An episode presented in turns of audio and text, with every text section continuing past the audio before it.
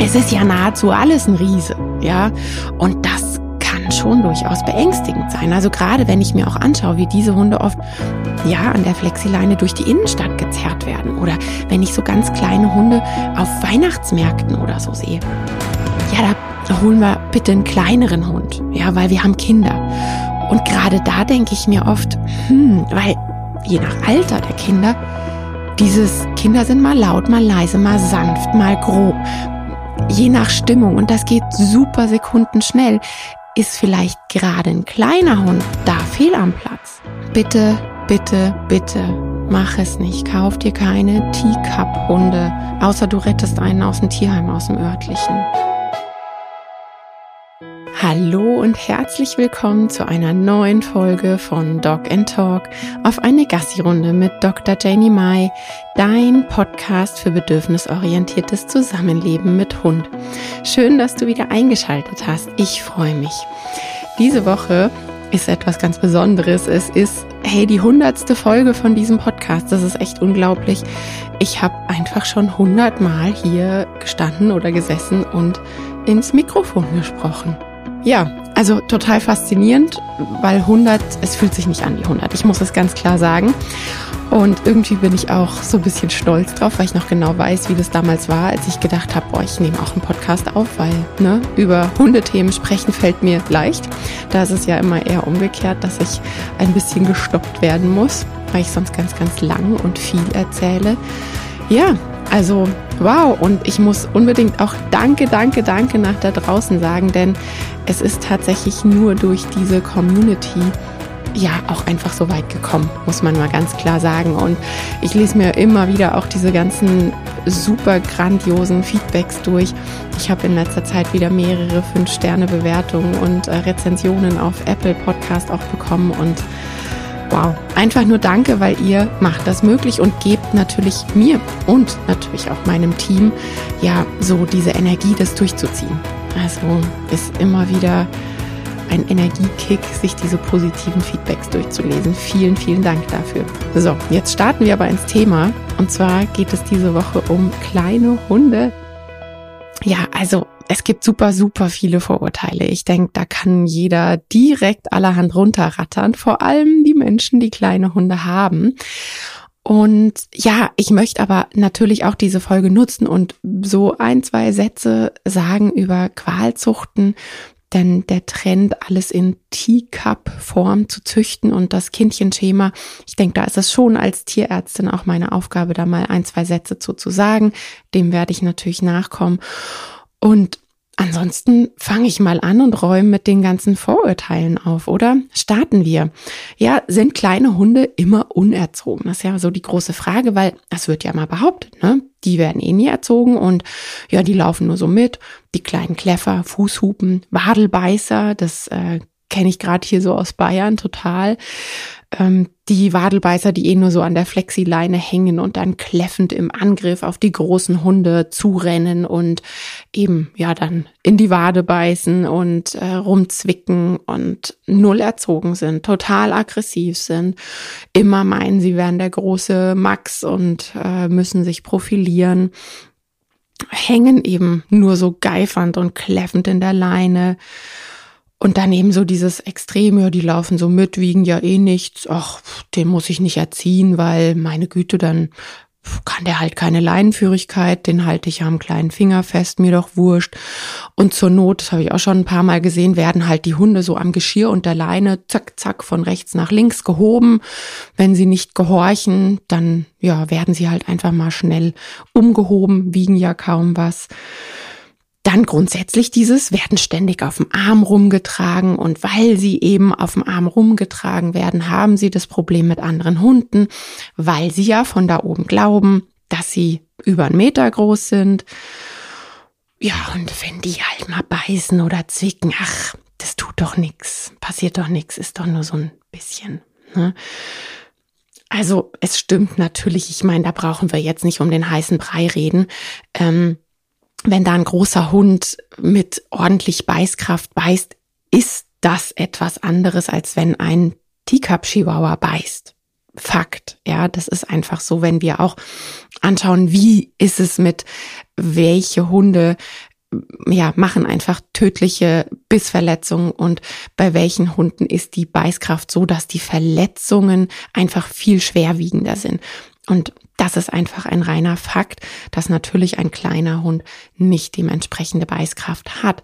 Nichtsdestotrotz sagt aber die Beißkraft alleine nichts über A, das Wesen, den Charakter und so weiter über den Hund aus. Also das eine hat mit dem anderen nicht wirklich etwas zu tun.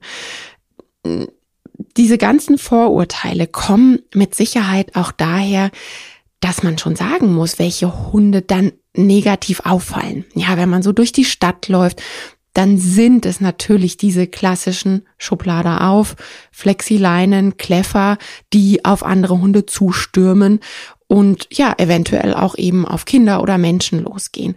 Das sind diese klassischen Vorurteile und ja, unser menschliches Hirn ist einfach so, dass diese negativen Dinge zack, voll im Vordergrund hängen, ja. Und die Hunde, wo man sich denkt, Mensch, die sind aber irgendwie toll erzogen und cool, was der alles kann und die hat man dann nicht so im Kopf, ja.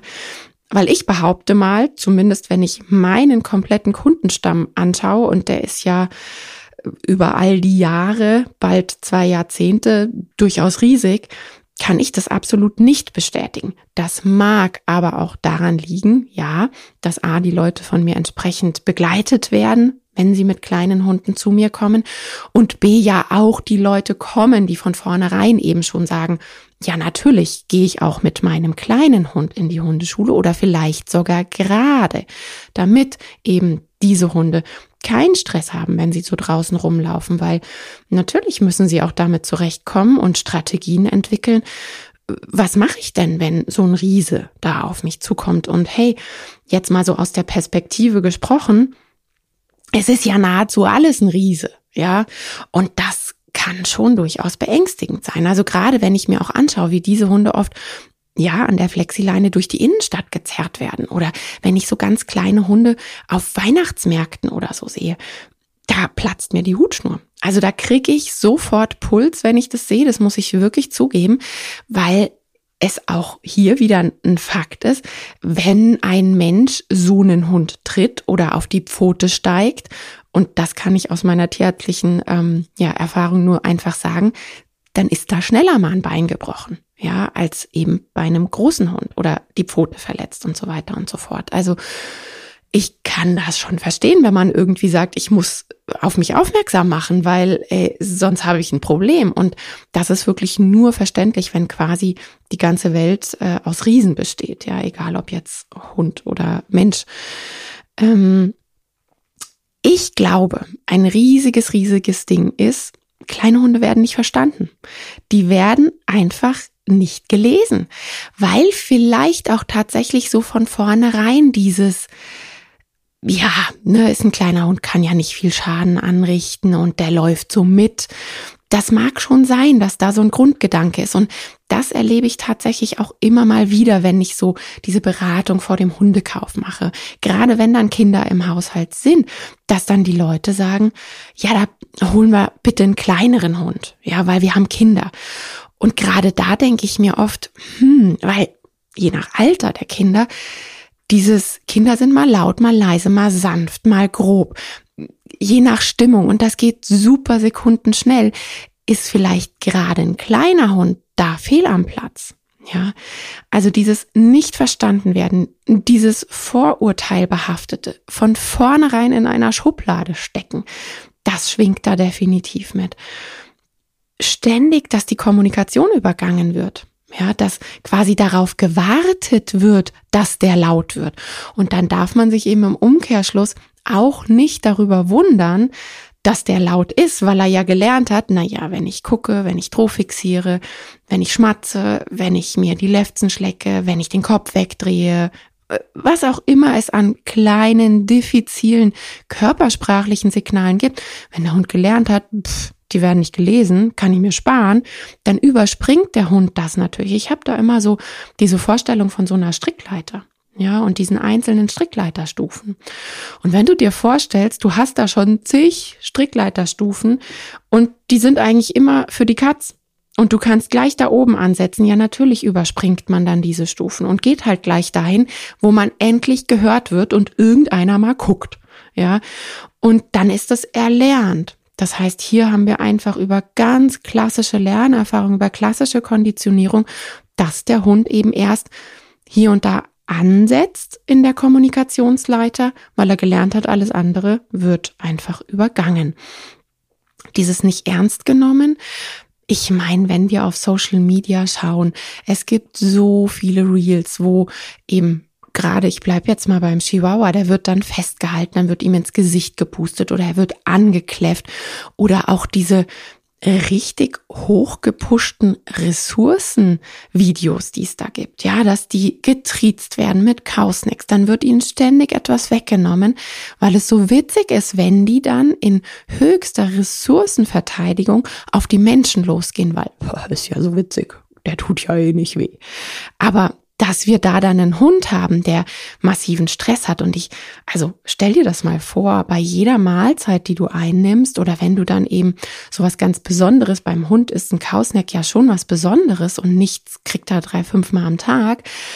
Und stell dir da vor, du hast irgendwie ein super tolles Dessert oder ein ganz besonderes Essen und du verknüpfst es mit hochgradigem Stress, weil du genau weißt, gleich kommen hier ich sag dazu immer die Hyänen ums Eck und klauen dir was. Ja, stell dir das vor, du wohnst da in einem Zuhause, wo du nicht einfach in Ruhe dich hinsetzen kannst und gemütlich essen kannst. Ist doch total doof einfach, ja es ist nicht witzig. Also wenn ich mir angucke, welche Hunde so in diese haha, super funny und ähm, der schuldige Hund und so weiter, es ist immer, es sind immer diese kleinen Hunde, die dafür genutzt werden. Und ich sag da wirklich ausgenutzt werden, weil es nicht witzig ist. Ja, also sich lustig machen über die Emotionen und Ängste von anderen finde ich so schwach. Ich glaube, es gibt echt nichts, was ich dümmer finde von Menschen. Vor allem auch hier jetzt wieder der Bogen zu, na ja, wir haben ja Kinder, ich möchte gerne einen kleinen Hund. Hm. Ja, klar, super. Dann sehen die das auf Social Media. Was haben die denn da für Vorbilder?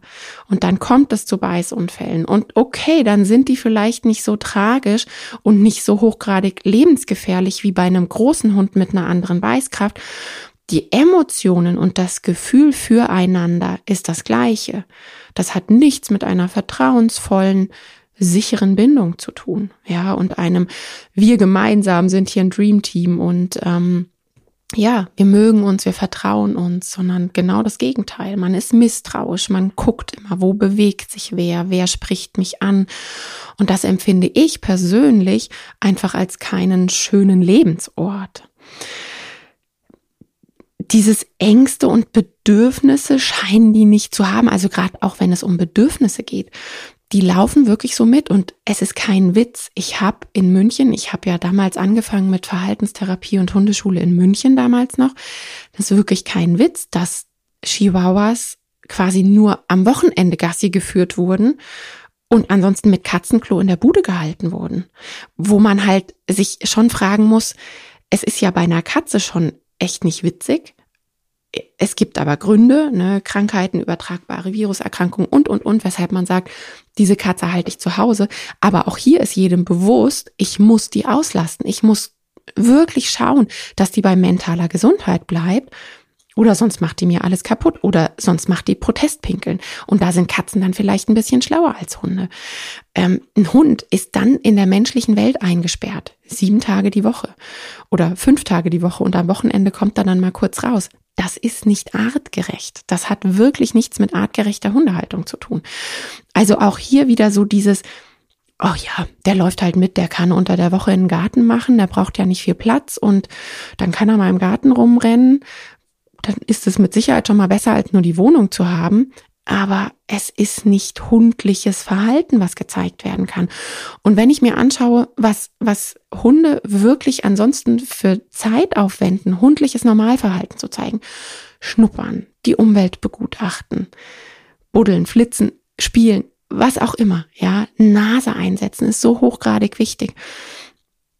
Auch kleine Hunde haben diese Bedürfnisse und gerade kleine Hunde, also die Chihuahuas werden ja auch so im Dog-Dancer-Kreis oft die kleinen Border Collies genannt. Die sind super intelligent, die sind sportlich, die wollen bewegt werden und ja, also die verkümmern einfach, wenn die nur so, oh ja, Bedürfnisse wird er schon nicht haben, äh, sonst könnte das ja sagen, wird dann zwar aber nicht drauf geachtet und ansonsten quasi nur den Garten zur Verfügung haben oder mal den Grünstreifen vor der Bude.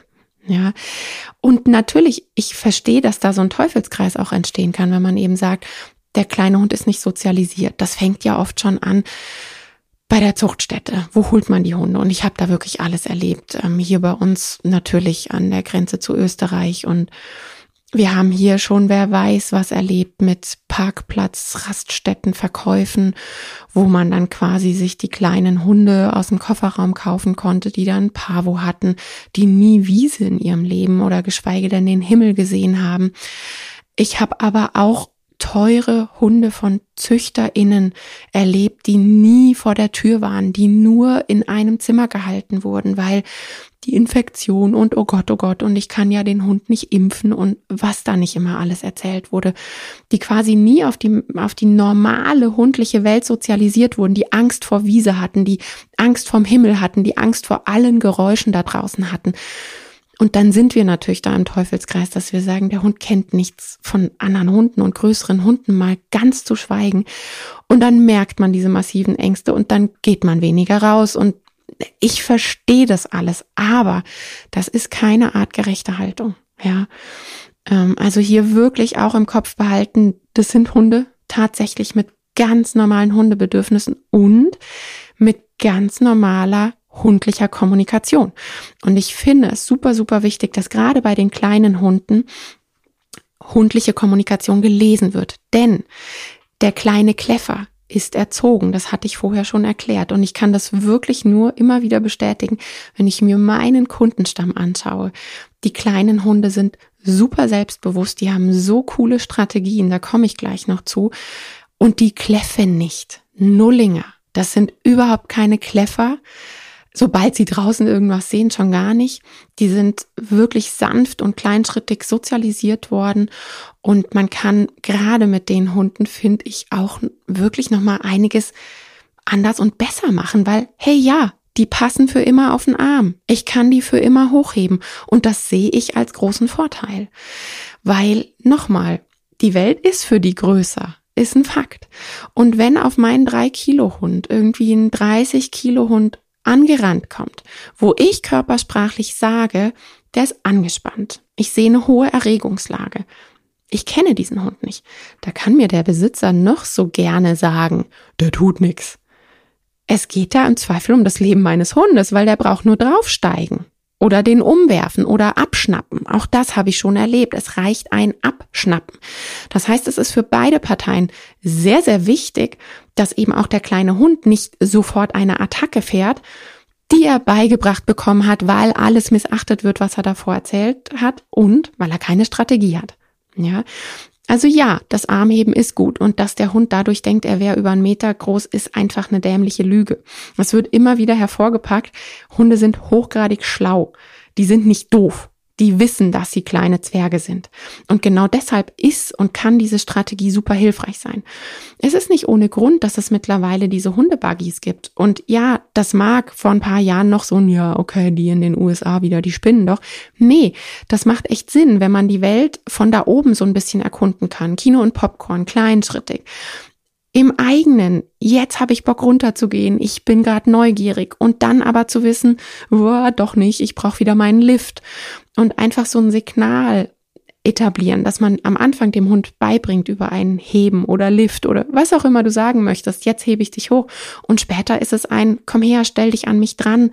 Und ich nehme dich sofort. Und daraus kann dann wirklich ein, ich habe super Vertrauen, weil ich weiß, mein Lift ist immer dabei und ich habe meine, mein Safe Space, wenn es ist.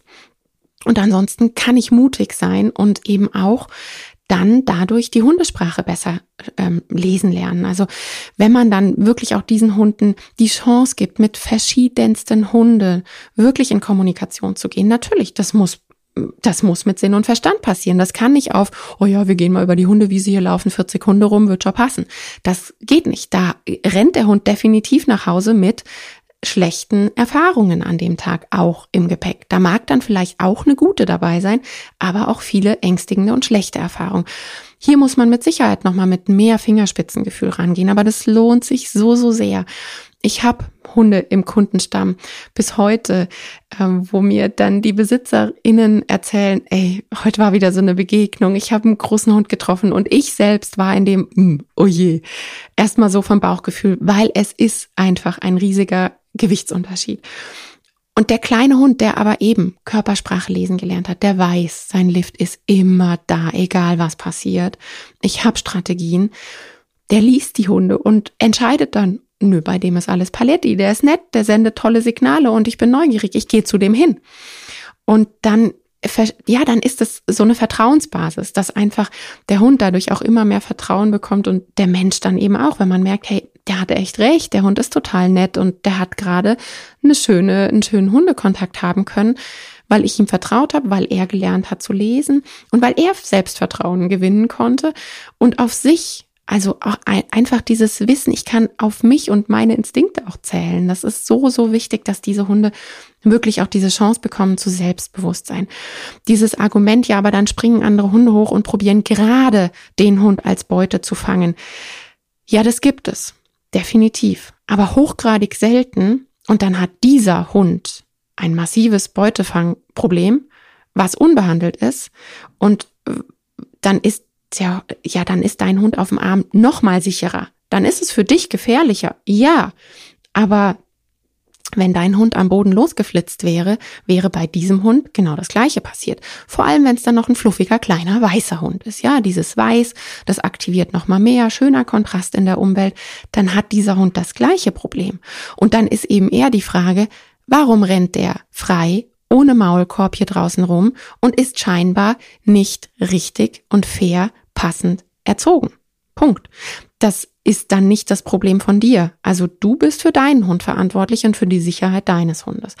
Und das ist einfach ein Irrglaube, wenn man dann immer wieder den Menschen mit kleinen Hunden eintrichtert, gerade dadurch machst du dir ein Problem. Das stimmt nicht.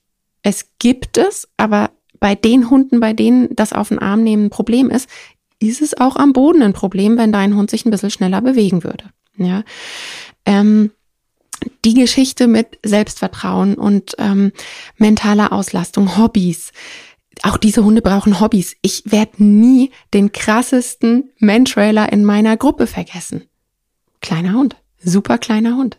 Ja, meine Güte, riesiger Spaß und wirklich abgeliefert, wo ich mir immer wieder dachte, krass, was für eine Leistung. Alleine die Strecke auf den kleinen Beinen, unfassbar. Diese Hunde können super krasse Hobbys ausüben, wenn man sie denn lässt. Natürlich ist durch die Körpergröße auch irgendwo Grenze gesetzt. Die können jetzt nicht Rettungshundestaffel, Hochwindsuche, quer durchs Unterholz, durch Brombeerhecken. Natürlich geht das nicht, ja. Aber es das heißt ja noch lange nicht, dass man mit denen nicht in eine Mantrail-Gruppe gehen kann. Oder Dogdance oder Spurensuche, was auch immer. Bitte such dir mit deinem Hund ein Hobby. Egal wie groß er ist. Es ist ein Hund mit Hundebedürfnissen und Hundesinnen, die auf einem ganz anderen Level sind, als äh, wir Menschen uns das vorstellen können. Ähm, genau, das zum Armheben habe ich gesagt. Welpengruppe. Ich habe mir noch als Stichwort Welpengruppe aufgeschrieben. Ja, es gibt da beide ähm, Parteien. Die einen sagen, auf keinen Fall muss in eine gleich große Gruppe. Ja, dann gibt's eben Hundeschulen, die absichtlich so Zwergengruppen anbieten. Finde ich vom Grundprinzip cool, weil es natürlich, ich kann mich frei bewegen, ich kann Kommunikation lernen und ich werde halt nicht gleich überrannt. Aber meine Erfahrung ist, dass in diesen Gruppen eben nicht auf Kommunikation geachtet wird, sondern dass es da quasi das Gleiche ist, nur dass es körperlich nicht zu Problemen führt. Auch da wird gemobbt, da wird rumgerannt, drei rennen hinter einem her, es wird drüber gelacht. es ist dann am Ende nicht gewinnbringend, weil da wird keine Kommunikation ge gelernt. Da wird einfach nichts beigebracht, wenn man quasi Erstklässler einfach so rumrasen lässt und sagt, oh ja, die bringen sich Rechnen schon selbst bei. Das geht so nicht. Also auch da bitte nur angeleitet, geführt und auch Leinenkontakt üben und auch da, guck mal, dein Gegenüber zeigt gerade körpersprachlich, er hat keinen Bock auf dich, deshalb halte ich dich an der Leine zurück, orientier dich um, damit du lernst, bei dieser Körpersprache rennen wir nicht zu diesem Hund, ja. Das ist genauso wichtig, auch wenn das dann nur zwei Kilo sind, die da an der Leine hängen. Bitte bring deinem Hund auch Körpersprache bei oder ihm eine Chance geben, dass er es lernen kann. In gemischten Gruppen sieht's dann natürlich wieder anders aus. Wenn wir, ich nehme da jetzt auch wirklich so dieses Schubladenbeispiel, was ich einfach schon ein paar Mal auch gehört habe, wenn dann da fünf Labradore, drei Golden Retriever, alle lustig, lustig, Toberei, Renn, Renn durch die Gegend und dann vielleicht noch zwei Aussies und ein Border Collie, die alles äh, rumtreiben und hetzen, wie es nur geht. Und dann rennen da zwei, drei kleine Zwergis mit rum, wo es dann noch heißt, nee, lass den nicht verstecken, ach, der quietscht, der stellt sich nur an, da muss der durch, der soll ja auch lernen, es gibt andere Hunde. Äh, nee. Egal ob kleine Gruppe oder große Gruppe. Es gilt bei beiden, mach erstmal Leinenkontakt, lass die nicht einfach durch die Gegend flitzen, dabei lernen die nur Quatsch.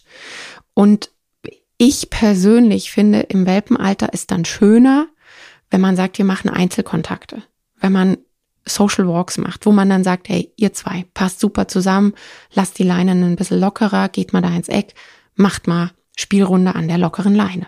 Ja, ähm, dass man einfach eher so guckt, welche Partner passen, wo hat der, hat, haben beide Parteien super tolles Lernverhalten. Ich hatte eine gemischte Gruppe. Ja, ich habe das ja immer mit Leine und angeleitet. Und auch hier habe ich ein Foto. Oh, das werde ich vielleicht sogar tatsächlich dann mal für die Story oder für den Podcast nutzen. Großer Schäferhund und Teacup Chihuahua. Die haben so süß zusammengespielt, es war unfassbar. Die Hündin hat sich dann immer hingelegt und, oder war es ein Rüde? Oh je, ich muss aufs Foto gucken. Auf jeden Fall weiß ich, dass die Chihuahua-Hündin eine Hündin war. Und die ist dann immer auf dem rumgehüpft und, und ähm, die haben so Maulfechten gemacht, so wie du vielleicht auch schon ein paar Videos kennst, eben weil es nicht mehr ums Hetzen ging, sondern wo ganz klar war, ich leg mich hin und dann können wir zusammen spielen, im Liegen, Maulfechten. Und dann ist das ein riesiger Zugewinn für beide Parteien, ja, weil eben der Zwerge gelernt hat, ey krass, auch ein Schäferhund killt mich nicht sofort. Und der Große gelernt hat, hey, das ist nicht sofort Beute, obwohl es klein ist und wendig, ja. Also von daher, diese nur Zwergengruppen müssen es nicht sein. Das kann nett sein, einfach für ein, ach, ich kann jetzt einfach mal losgelassen spielen, ohne dass ich gucken muss, wo wer ist. Aber es ist am Ende nicht gewinnbringend, wenn es einfach eine Spielgruppe ist, ja. Und deshalb lieber gleich das Gewinnbringendere und sagen, naja, wenn wir draußen spazieren gehen, dann treffen wir nicht nur Zwergis, sondern dann ist die Population an Hunden gemischt. Dann sehen wir da draußen alles Mögliche. Ja, und deshalb ist es wichtig, dass ähm, dein Hund das auch von Anfang an kennenlernt. Also hier wirklich nochmal mit mehr Fein, Feingefühl und Fingerspitzengefühl an die Sache gehen. Welche TrainerInnen suche ich mir? welche Spielpartner, wie gehe ich das an, wie lasse ich mich da anleiten und eben wirklich auch dieses, ich habe im Kopf auf den Arm heben, Sicherheit, für Sicherheit sorgen, die Welt am Anfang vom Schoß oder vom Arm aus kennenlernen, Kino und Popcorn, super kleinschrittig dieses Welt kennenlernen machen. Die brauchen einfach mehr Zeit, die wollen aber genauso die Welt da draußen kennenlernen. Ja, die müssen nicht immer vor allem weg und oh Gott und nee oder umgekehrt dann aber auf Weihnachtsmärkte geschleppt werden. Mann, oh Mann. Also da wirklich nochmal mit mehr Fingerspitzengefühl, Feingefühl. Wenn ich einen Wunsch hätte, ja, keine Ahnung, mach einen Körpersprachekurs, bevor du dir einen kleinen Hund zulegst, weil ich das so wichtig finde, dass gerade bei den Hunden es nicht dazu kommen muss, dass sie schreien müssen ja, das ist ein, ich muss ja immer laut brüllen, bis ich gehört werde. Verdammt, ich habe doch schon die ganze Zeit mit dir gesprochen. Kannst du mal zuhören? Also dieses der kleine Kleffer ist eigentlich immer nur eine Aussage, dass der Mensch sich keine Mühe gegeben hat, seinen Hund lesen zu lernen und ihn körpersprachlich die ganze Zeit übergangen hat. So leid mir das tut, da tut dann vielleicht der Blick in den Spiegel weh, aber es ist einfach ein Fakt. Ähm, was ich wichtig finde, ich habe gesagt, ich möchte da ein, zwei Sätze zu sagen, diese Geschichte, ja, Qualzuchten, Kindchenschema, natürlich läuft das. Es ist halt das Kindchenschema. Es laufen die Hormone. Es ist ein Fakt. Ja, wenn wir so einen Zwergihund sehen, der immer aussieht wie ein Welpe, dann geht's ab. Hormone in Wallung. Aber hier einfach mal im Kopf zu haben, dass es sich um eine Qualzucht handelt, dass es kranke Tiere sind. Also gerade bei den Chihuahuas ist es so übel. Kniescheibe, Patellaluxation, die haben Schmerzen. Auch das wird oft nicht wahrgenommen. Oh ja, der hopst immer mal so ein bisschen. Der läuft, dann macht er so einen Hopserschritt mit seinem Hinterbein, dann läuft er wieder normal. Das passt eh. Weil die stecken echt viel weg. Das ist wirklich immer wieder erstaunlich zu sehen, was die wegstecken. Und dann geht man zum Arzt, wenn die Arthrose haben im Endstadium quasi und ihr Leben lang auf dem kaputten Knie verbracht haben vom Hirn, den Augen, die Augenhöhlen, wo es passt einfach alles nicht. Das Hirn passt nicht in diesen kleinen Schädel. King Charles, Spaniel und, und, und. Und alles wird in Teacup gepresst. Mittlerweile gibt's den Teacup Aussie, der eben, wo Miniatur-Aussies mit ähm, Chihuahuas gemixt wurden. Deshalb gibt es ja mittlerweile auch Red Merle Chihuahuas und so weiter und so fort. Und dann eben eventuell noch aus dem Kofferraum von der Raststätte, wo die Tiere wirklich gehalten werden in so stillgelegten ähm, Fellfarmen, wo immer Hündin und Rüde in einer Box sind. Und dann gibt's irgendwann Welpen und dann werden da die Welpen rausgeerntet und dann wird wieder ein Rüde zu der Hündin gehockt und dann werden irgendwann wieder Welpen rausgeerntet und die toten erwachsenen Hunde, die da Babys geboren haben, werden halt weggeworfen wie Müll. Ähm, das äh, ist A, kein Leben was Tolles, B, sollte man es nicht unterstützen, auch wenn man denkt, naja, diesen einen Hund habe ich dann gerettet. Nee, hast du nicht. Also ja, natürlich, aber dafür gesorgt, dass neue produziert werden. Und es sind einfach Hunde, die nicht gesund sind, von klein auf. Auch die super klein gezüchteten französischen Bulldoggen, die Hüfte, die Knie von diesen Hunden. Sie sind von Anfang an krank. Ja, bei diesen ganzen Bulldoggen dann auch noch das nicht atmen können. Und nein, die sind nicht lethargisch die haben ihr Leben lang Sauerstoffmangel. Auch das höre ich immer wieder. Ja, den kann ich nicht so gut erziehen. Und wenn ich rufe, na ja, irgendwann kommt er schon mal. Ach, der chillt den ganzen Tag. Nee, der war von klein auf. Der hat immer schon so viel geschlafen. So ruhige Hunde. Das passt so gut zu unserem Familienleben. Ja, klar sind die ruhig. Wenn man halt ein Leben lang Sauerstoffmangel hat, dann macht man mal Piano, ne? Da sind so viele Krankheiten bei der französischen Bulldogge dann noch. Das Herz, da weiß man quasi gar nicht, wo man anfangen soll. Die Zähne. Bitte, bitte, bitte, mach es nicht. Kauf dir keine Teacup-Hunde, außer du rettest einen aus dem Tierheim, aus dem örtlichen. Habe ich letztens auch wieder mitgekriegt, wo eine Messi-Bude leergeräumt wurde, wo eben Chihuahuas gezüchtet wurden. Ja klar, dann rettest du diesen Hund, wenn du den vom örtlichen Tierschutzverein holst. Aber bitte kauf sowas nicht von der Raststätte und überleg dir hundertmal, ob es eine Qualzucht sein muss. Es gibt Hunde, die gesund sind und es müssen nicht Qualzuchten sein, weil jedes Mal, wo man diese Qualzuchten kauft, zeigt, Vorbild ist, ach, wie süß sind die und dann kauft sie sich wieder jemand. Und man muss wirklich immer, immer wieder, wenn man über diese Hunde spricht, davon sprechen, dass sie kein schönes Leben haben, dass sie sich einfach nicht wohlfühlen, weil sie immer krank sind, vom ersten Lebenstag an. Sie sind teuer und das kommt noch als i-Tüpfelchen oben drauf, dass sich so vieles dann gar nicht leisten können, weil, naja, der ist ja eh klein, ne, wird schon nicht so viel kosten und gerade die verursachen horrende Kosten das als letztes zum Mitgeben. Ja, es gibt tolle Chihuahua-Zuchten mit Sicherheit, die auf Gesundheit gehen, die sind dann aber auch viel größer. Die sind keine Teacup-Chihuahuas. Und ja, von daher das sind die Schlussworte. Ansonsten glaube ich, habe ich es geschafft, dir klar zu machen, dass es eben nicht die Wadelbeißer sind und nicht die Körpergröße an sich, sondern der Umgang des Menschen und ja, dass sich drüber lustig machen, Ängste nicht wahrnehmen, sondern alles ins Lustige und ins Lächerliche ziehen, sogar Ressourcenverteidigung wirklich absichtlich forcieren immer den Perspektivwechsel. Man würde ich das jetzt machen, wäre es ein 40 Kilo Hund. Keine Ahnung, stell dir was vor, was mit ordentlicher Beißkraft, mit richtig Kiefer. Würde man diesen Klamauk machen und wenn du dir denkst, hm, nö, würde ich mich jetzt nicht trauen, dann hat es auch dein kleiner Hund nicht verdient, dass du es mit ihm machst. Jetzt war ich bei Hobbys, Beschäftigung, mentaler Auslastung. Es gibt am 16.10. ein Abendwebinärchen mit mir. Es wurde sich mal gewünscht, dass es auch so kleine Sachen einfach mit mir gibt, wo man A, mich kennenlernt und ich so zu gewissen Themen so einen kleinen Abend ja, Exkurs mache. Am 16.10. gibt es das erste Abendwebinärchen zum Thema artgerechte Spaziergänge.